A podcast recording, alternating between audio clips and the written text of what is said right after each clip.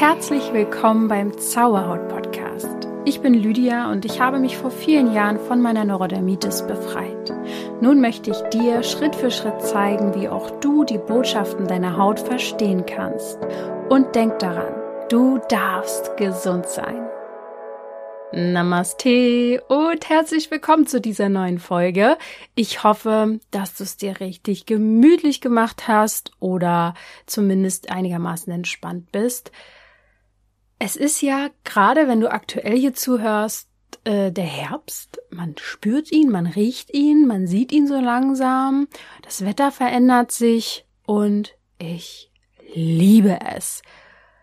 Ich freue mich so, so, so sehr auf diese gemütlichen, ruhigen Tage, in denen ich mich einkuschel und Kerzen anmache, was lese, schöne Musik höre, dabei zuschaue, wie die Blätter rot und gelb und orange werden. Also ja, ich liebe das sehr und das war nicht immer so. Ich habe vor allem früher ungefähr drei Jahreszeiten im Jahr verabscheut und eine war gut. Schrecklich. Ist es so, ist es nicht schlimm, dass ich mich davon so abhängig gemacht habe, dass ich mein, meine Laune davon abhängig gemacht habe, wie das Wetter ist? Also ich weiß nicht, ob es daran liegt, dass ich älter werde oder einigermaßen in meiner Mitte angekommen bin oder einfach zufriedener bin im Leben, aber ich kann mich bis jetzt mit jeder Jahreszeit gut anfreunden und nicht nur das. Ich finde an jeder Jahreszeit was Schönes und es gefällt mir. Und vielleicht liegt es auch daran, dass ich mit den Zyklen gehe, dass ich zyklisch lebe, dass ich ähm, in jeder Jahreszeit auch etwas für meine Seele erkenne. Und ähm, ja, und so ein bisschen leitet das Thema hier gerade auch in das Thema von heute ein, denn ich möchte über Glück sprechen. Und Glück ist für mich ein Riesenthema gewesen, sehr, sehr lange Zeit. Viele können diese Frage auch nicht beantworten, wenn man sie fragt, was Glück für sie bedeutet. Das ist schwierig zu sagen. Manche sagen dann aber auch, naja, Glück ist für mich, dass ich in einer glücklichen Partnerschaft bin oder dass ich einen Job habe, der mir gefällt. Und genau da haben wir es schon. Da sieht man schon, dass Glück ein paradoxes Ding ist, denn, und dazu komme ich ja gleich, es geht ja in dieser Podcast-Folge darum, wie wir mh, mm, Glück vielleicht auch mal so ein bisschen definieren können, um das zu verstehen, ob wir es wirklich brauchen. Denn wenn du genau zuhört hast jetzt eben, was viele sagen, und vielleicht hörst du ja auch mal nicht selbst hinein, was Glück für dich bedeutet. Glück ist was sehr Paradoxes. Und darum soll es auch heute gehen. Ich werde darüber sprechen, was Glück eben nicht ist, warum Glück ein Paradoxon ist, was wir daraus schlussfolgern können und warum Glück nicht errungen werden kann und auch gar nicht unendlich sein sollte und wir auch gar nicht danach streben sollten und sogar, warum Glück schaden kann. Tatsächlich möchte ich dann auch zum Schluss darauf eingehen, worauf es eigentlich wirklich ankommt und was dich dann letztendlich zufriedener macht. Also, fangen wir vielleicht mal am Anfang an. Was ist Glück? Glück ist eins der meistverwendeten Wörter, kann man fast schon sagen. Herzlichen Glückwunsch. Ich wünsche dir viel Glück. Oder was weiß ich, überall. Ja, man wünscht es vielen, ist ja auch nett gemeint. Aber was ist Glück? Und so eine Definition, wie gesagt, hat nicht jeder sofort parat. Ich habe mal in den Duden geschaut und der hat mir gesagt, dass Glück das Ergebnis des Zusammentreffens besonders günstiger Umstände ist. Oder besonders günstiger Zufälle, günstige Fügungen des Schicksals. Hm. Erstens finde ich das sehr kritisch, dass hier von Ergebnissen und Umständen gesprochen wird, denn hier haben wir schon den ersten Punkt. Glück muss man erreichen, laut dem Duden. Und mal ganz ehrlich, das denken ja auch viele, aber oft scheitern wir ja genau daran, genau an diesem Weg. Und es ist auch komplett normal, dass es nicht immer nur aufwärts geht im Leben, dass es immer mal Schwankungen gibt. Außerdem ist es von Mensch zu Mensch komplett unterschiedlich, was für sie ja Glück bedeutet. Also eigentlich ist meine erste Schlussfolgerung auf der Mission Glück zu verstehen, dass Glück individuell ist. Und wieso rede ich jetzt überhaupt die ganze Zeit von einem Glücksparadoxon? Also, gehen wir mal darauf ein. Menschen suchen wirklich sehr, sehr oft nach Glück. Manchen Menschen geht es genau darum, im Leben glücklich zu sein. Und sie wissen aber gar nicht so richtig, was es ist, wie es ist, wie man es erreichen kann und vielleicht auch so gar nicht so richtig, warum sie es eigentlich wollen. Vielleicht ist es auch ähm, einfach so ein Ding, was uns suggeriert wird, was man haben muss. Glück. Und dann gibt's ja auch noch dieses Ding mit Glück haben, dass man sich was erarbeitet hat und dann Leute behaupten, dass man ja nur Glück gehabt hätte. Also Glück wird auch in verschiedenen Perspektiven irgendwo gesehen, ja. Aber das große Paradoxon, was ich sehe, ist, dass eben Glück gar nichts mit Errungenschaften zu tun hat. Also eben der Beruf, die Ehe oder irgendwas. Diese Errungenschaften ähm, formen uns, können uns auch für eine gewisse Zeit Zufriedenheit geben, sind irgendwo Teil oder eine Säule von, von einem ganzen Gebäude, sage ich jetzt mal. Aber Glück ist letztendlich ein Gefühl. Und Glück ist etwas, was kommt und wie jedes Gefühl auch wieder geht. Und genau das ist das Problem daran. Es ist ein sehr schönes Gefühl natürlich. Und deswegen wollen es ja auch so viele. Und deswegen macht es auch süchtig. Es gibt ja sogenannte Glücksbotenstoffe wie Serotonin, Endorphine, äh, Dopamin und die geben uns das Gefühl eines Höhenflugs. Aber sie lassen halt eben auch nach. Und das ist der unendliche Kreislauf, das Paradoxon daran, dass Glück eben erstens nicht in Errungenschaften zu suchen ist und zweitens, dass es eben schwierig ist, wenn Menschen immer nach diesem Gefühl streben und alle anderen Gefühle zum Beispiel gar nicht haben wollen. Umso mehr ein Mensch dem Glück Wert beimisst, umso unzufriedener ist er sogar. Und so einsamer, umso einsamer fühlt er sich sogar.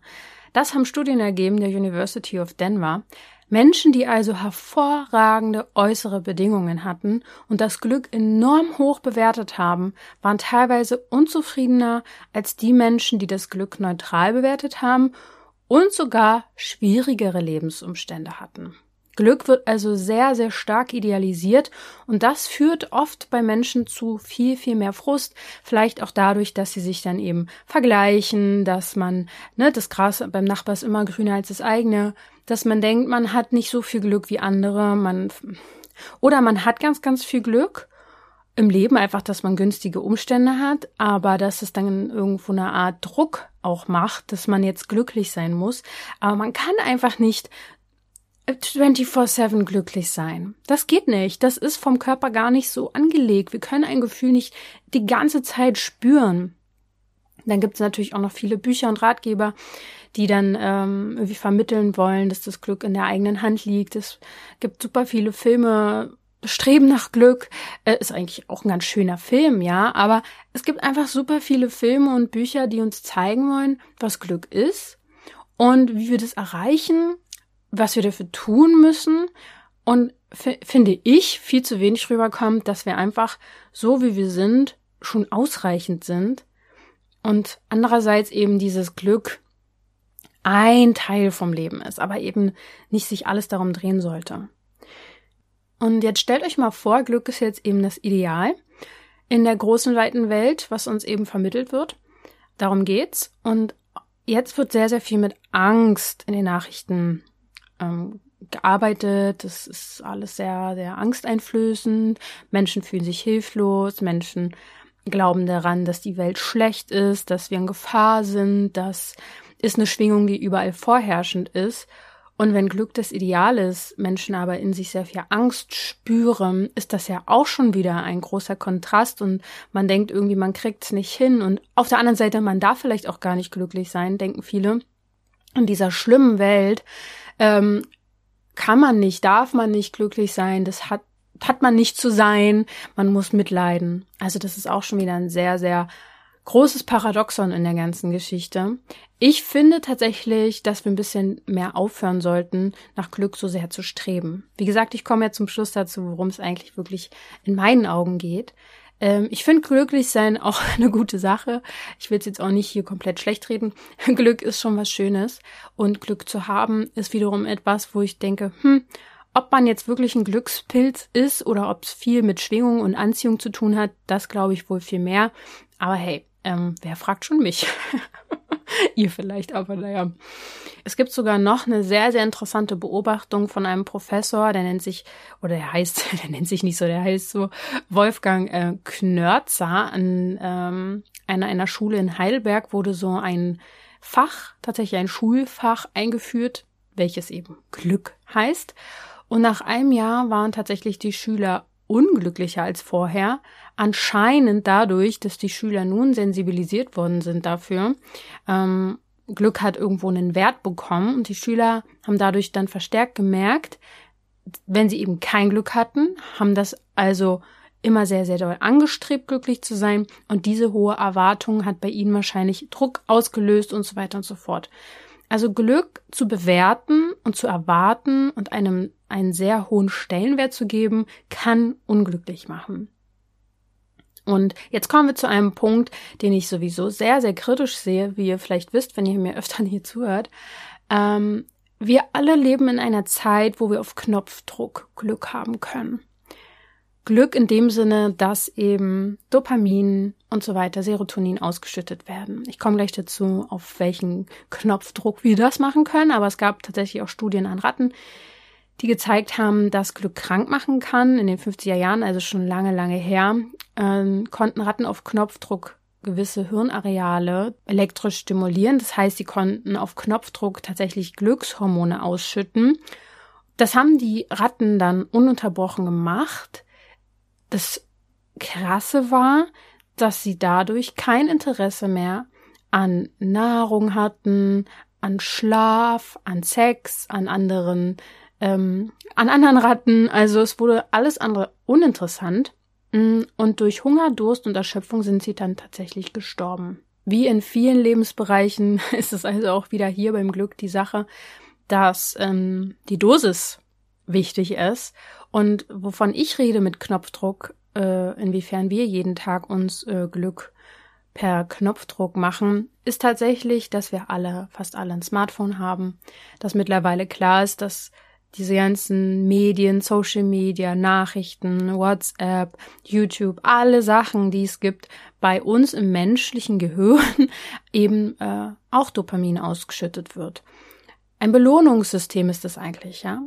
Aber wir haben auch Essen meistens im Schrank, Süßigkeiten können wir uns auch einfach geben und sind in dem Moment äh, glücklicher nicht mal richtig glücklicher, sondern das ist einfach innerlich so ein Gefühl von Zufriedenheit vielleicht in dem Moment.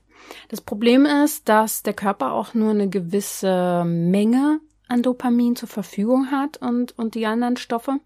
Und wenn wir den ganzen Tag von außen dafür was tun durch Knopfdruck, dass wir dieses Gefühl haben, dann ist das irgendwann so leer.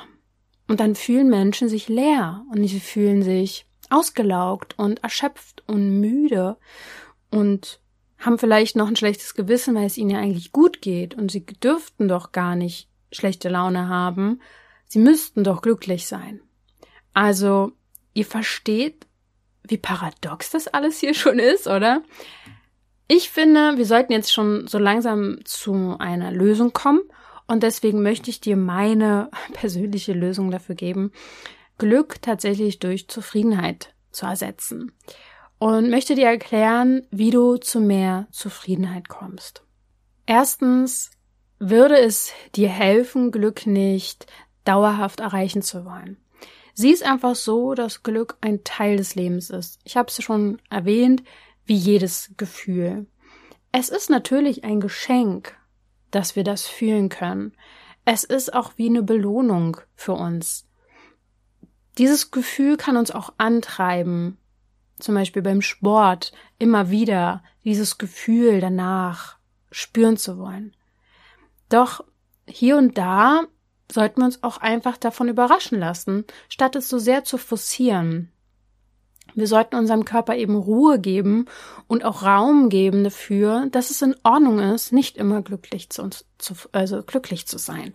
Und wir dürfen lernen, dass dieses, dieses Ziel, dauerhaft glücklich zu sein, nicht möglich ist. Das ist ein unerreichbares Ziel, schon allein biologisch gesehen. Können wir gar nicht dauerhaft Dopamin ausschießen. Es geht nicht. Freude und Erfüllung, die treten einfach auch manchmal auf, wenn wir nicht damit rechnen, wenn wir ähm, nichts erwarten, wenn wir keine zu hohen Pläne haben. Und genau das dürfen wir lernen, dass die Realität so ist, wie sie eben ist, wie wir sie aber auch sehen. Wir haben natürlich auch Einfluss darauf, aber dass es eben auch Zeiten gibt, die mal anders laufen, als man es plant und dann da flexibel zu bleiben und zu akzeptieren und anzunehmen, was kommt. Denn so wird man zufriedener.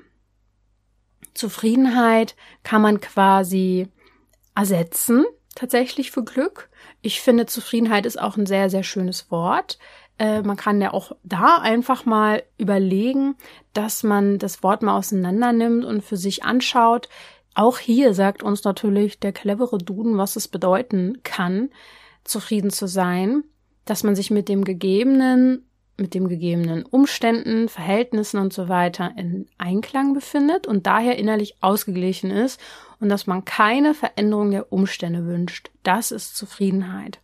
Und wenn wir jetzt mal überlegen, wie unsere Gesellschaft aufgebaut ist, dass es immer höher, besser, schneller gehen muss, dass es immer noch was gibt, was wir brauchen, was wir konsumieren müssen, damit es uns besser geht, was wir erreichen können, welche Länder wir noch zu bereisen haben und so weiter, dann ja, ist es einerseits natürlich schön, dass wir irgendwie immer neue Ziele haben, aber andererseits kann man fast gar nicht, wenn man so denkt, in ein Gefühl von Einklang und Ausgeglichenheit kommen, weil man sich ja immer noch mehr wünscht. Es muss noch besser sein. Ja, und ähm, Zufriedenheit beschreibt halt eben ein Gefühl, dass man sich selig, selig, seelisch, geistig und körperlich in einem Zustand befindet, in dem man sich sicher fühlt und in dem man sich geborgen fühlt, man keine Änderungen sich wünscht und man einfach zufrieden ist mit dem, was ist. Und ich denke, das hast du auch schon mal gespürt, dieses Gefühl. Und vielleicht hat dir dann die Welt im Außen aber suggeriert, nee, das kann es noch nicht sein. Du brauchst noch mehr. Da muss noch mehr gehen. Du musst noch mehr haben. Und ich weiß nicht, ob das der richtige Weg ist. Außerdem, wer zufrieden ist, der weiß auch, wie er in sein Flow kommt.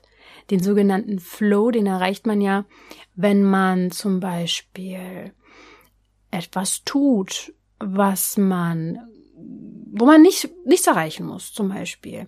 Tätigkeiten, wo es darum geht, kreativ zu sein, zu malen. Äh, wenn man aber leider immer Ziele hat, äh, in dem Sinne, dass man besonders gut sein muss, dann kann auch das ein nerven. Aber tatsächlich kann man auch, auch im Flow sein, wenn man schreibt oder wenn man im Wald ist, wenn man Sport macht. Das ist ein Gefühl, auch der Zufriedenheit tatsächlich. Ähm, es macht einfach großen Spaß und große Freude, in diesen Tunnel zu kommen und zu merken, hey, man ist jetzt voll im Flow, man ist total drin, auch manchmal in seiner Arbeit, man verschmilzt irgendwie so mit Zeit und Raum und das fließt einfach so durch einen durch. Was uns natürlich auch dabei hilft, zufriedener zu sein, ist Dankbarkeit.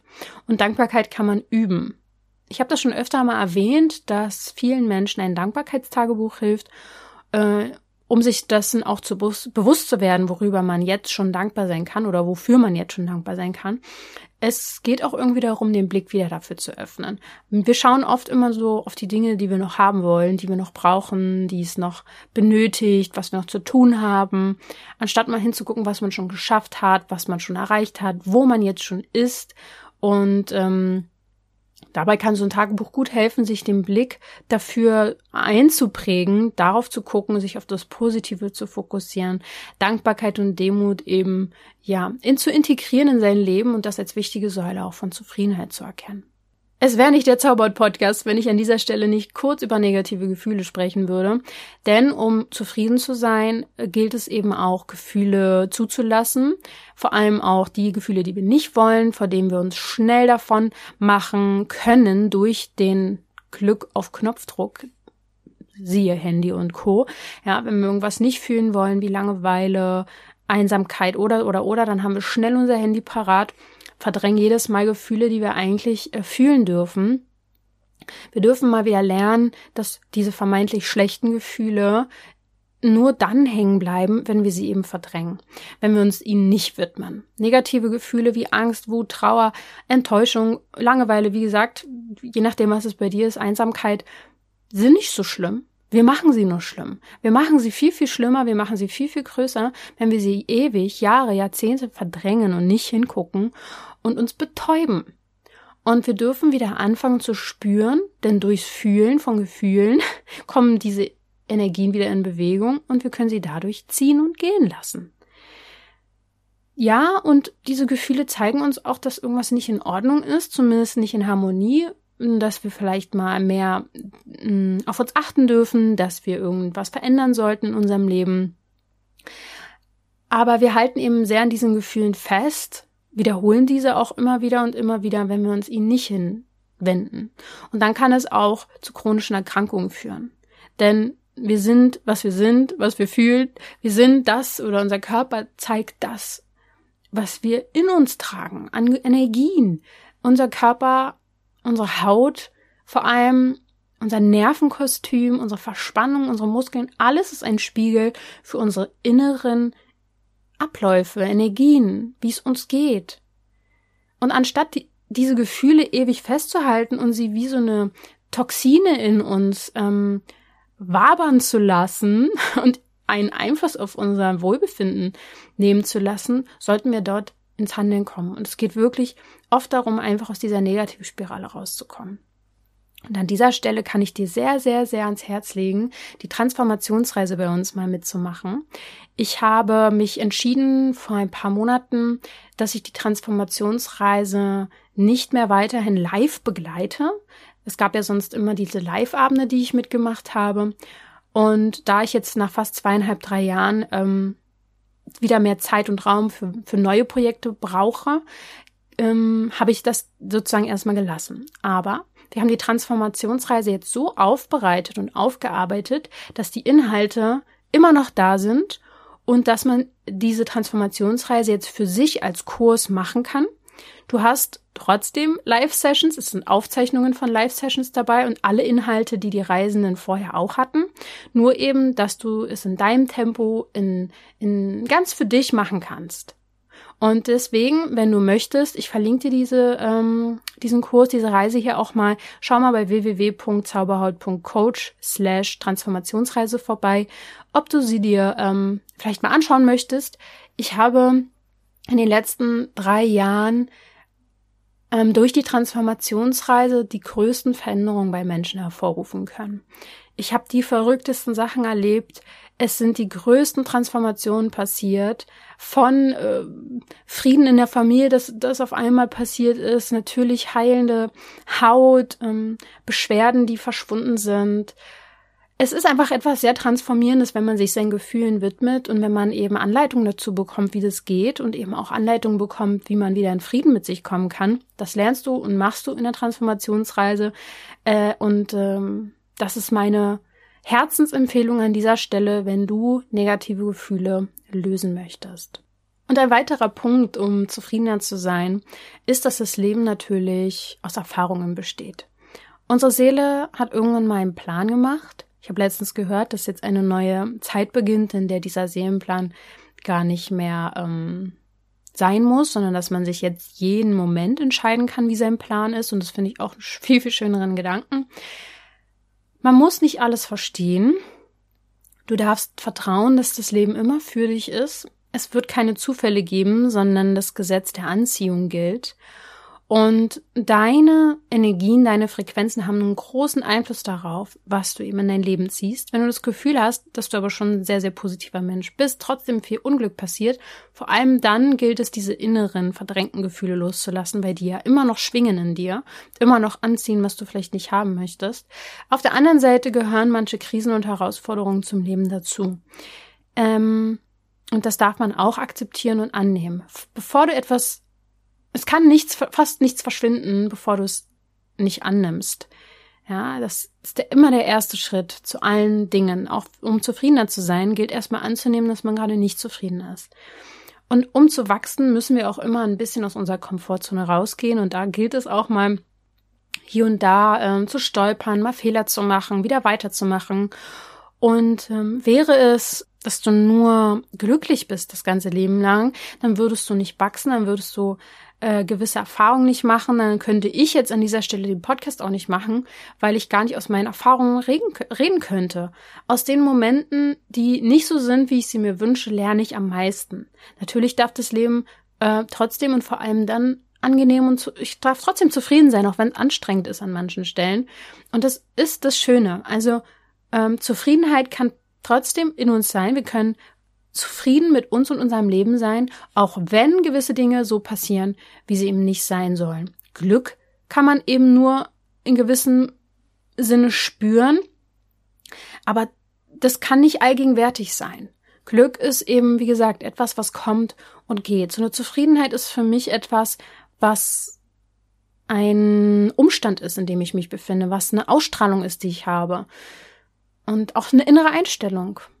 Ja, und ich bin das sicher auch nicht in jeder Sekunde meines Lebens, aber ich fühle mich sehr, sehr viel zufriedener, seitdem ich zum Beispiel nicht immer nur auf den Sommer warte und alle anderen Jahreszeiten verteufle und mich von den äußeren Umständen abhängig mache. Ich bin zufriedener, seitdem ich aufgehört habe, auf Dinge so sehr hinzuarbeiten und zu denken, ich bräuchte noch dies, ich bräuchte noch das, ich müsste noch dies erreichen und jenes Nein, ich bin jetzt im Hier und Jetzt zufrieden mit dem, was ich habe und alles, was noch kommt, kann meinetwegen passieren, ähm, als Topping sozusagen. Aber ja, und, und, und das ist eine Einstellungssache. Ich hoffe, ich habe dich nicht zu sehr verwirrt. Ich meine, das Thema ist halt paradox irgendwo, weil ich Glück auch schön finde und ich mag auch diese glücklichen Momente und dass ich mal ein Stück Kuchen esse oder was weiß ich. Alles fein, alles gut, aber eben das immer wieder und immer wieder und immer wieder mehr reinzuziehen, würde mich langfristig nicht glücklich machen.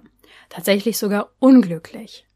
Ja, und ich glaube, die Masse an Sachen, die uns geboten wird in dieser Welt, wir sind ja in Hülle und Fülle auf der einen Seite, auf der anderen Seite natürlich auch herrscht sehr, sehr viel Mangel vor. Also es sind zwei sehr extreme.